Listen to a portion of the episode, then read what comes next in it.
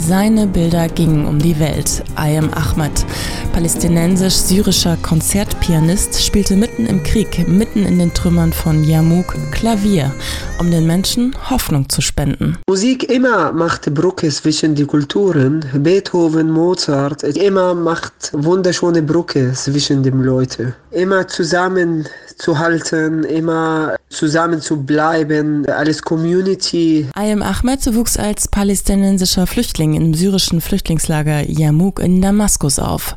2015 wurde es von den Kämpfern des Islamischen Staates eingenommen. Bei einer Kontrolle zerstörten sie sein Klavier. Ayem Ahmad entschied sich für die Flucht nach Deutschland. Hier lebt er mittlerweile sicher mit seiner Frau und Kindern in Höxter in der Warburger Börde.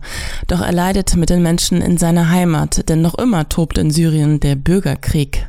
Die Situation in Syrien ist ganz schlimm. Die Leute, über drei Millionen in dem Idlib-Gebiet. Die Situation ist richtig furchtbar in Damaskus. Viele Leute haben äh, nicht genug zu essen. Die Preise von dem äh, Brot und alles hochgegangen. Und meine Freunde und mein Bruder ist in Gefängnis in Syrien, äh, nicht weil er ist Kriminal. Ich spreche über ein Politikgefängnis. Sie sind in Gefängnis, weil sie haben vor Human Rights und Menschenrechte gekämpft in der Straße.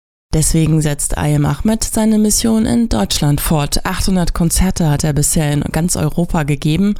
Häufig spielt er auch in Kirchengemeinden, immer für die Hoffnung auf eine Welt ohne Krieg. Ich habe viele Konzerte in den Kirchen gemacht und ich denke, Muslim wie, wie ich, Ayam Ahmad, Pianist, spielt in der Kirche, hat viel Bedeutung.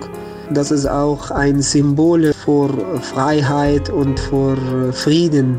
Der syrische Pianist Ayem Ahmad. Sein nächstes Konzert in Bonn heißt Fremde Heimat. Dann spielt er mit Josiane Warmhoff im Klavierhaus Klavens. Und zwar am 5. November um 19 Uhr in der Auguststraße 26.